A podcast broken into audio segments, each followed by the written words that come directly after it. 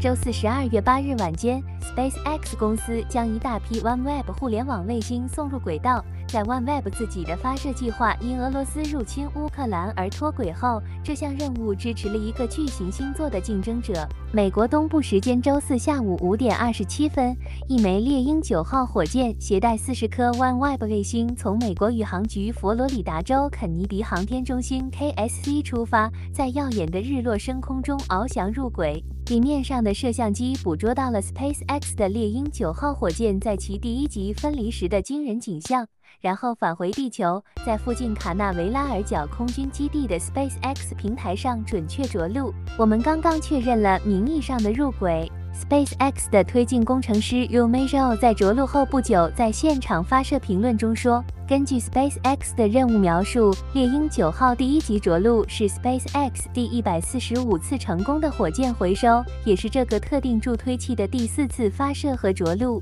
此前，他在二零二一年十二月为美国宇航局发射了 SpaceX 的龙式货运任务，在去年十月发射了 Utosat 的。” Hotbird 十三 F 航天器以及 SpaceX 的一批 Starlink 互联网卫星。同时，猎鹰九号的上面一级继续携带 OneWeb 卫星进入轨道。猎鹰九号将以三组大致相同的方式部署航天器，从发射后五十八分钟开始，在三十分钟后结束。我们已经升空了，我们的四十颗卫星已经离开了佛罗里达州的地面。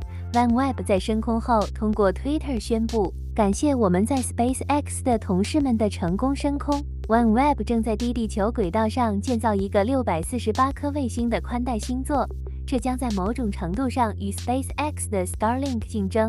在今天的飞行之前，超过四百六十个 OneWeb 航天器已经进入轨道，其中绝大部分是在法国阿利亚纳航天公司运营的俄罗斯制造的联盟号火箭上。这一安排在俄罗斯二月入侵乌克兰后瓦解，为 OneWeb 留下了发射缺口。该公司很快填补了这一空白，与 SpaceX 和印度新空间有限公司 NEO 签订了协议。这些合同的条款没有被披露。NEO 协议下的首次。升空发生在十月二十一日，当时印度的 GSLV Mark II 火箭成功升空了三十六个 OneWeb 航天器。周四的发射标志着 SpaceX 的首次 OneWeb 任务，这也是 OneWeb 在佛罗里达州的首次发射，意味着 OneWeb 迄今已有超过五百颗卫星在轨。周四的升空原定于周二十二月六日进行。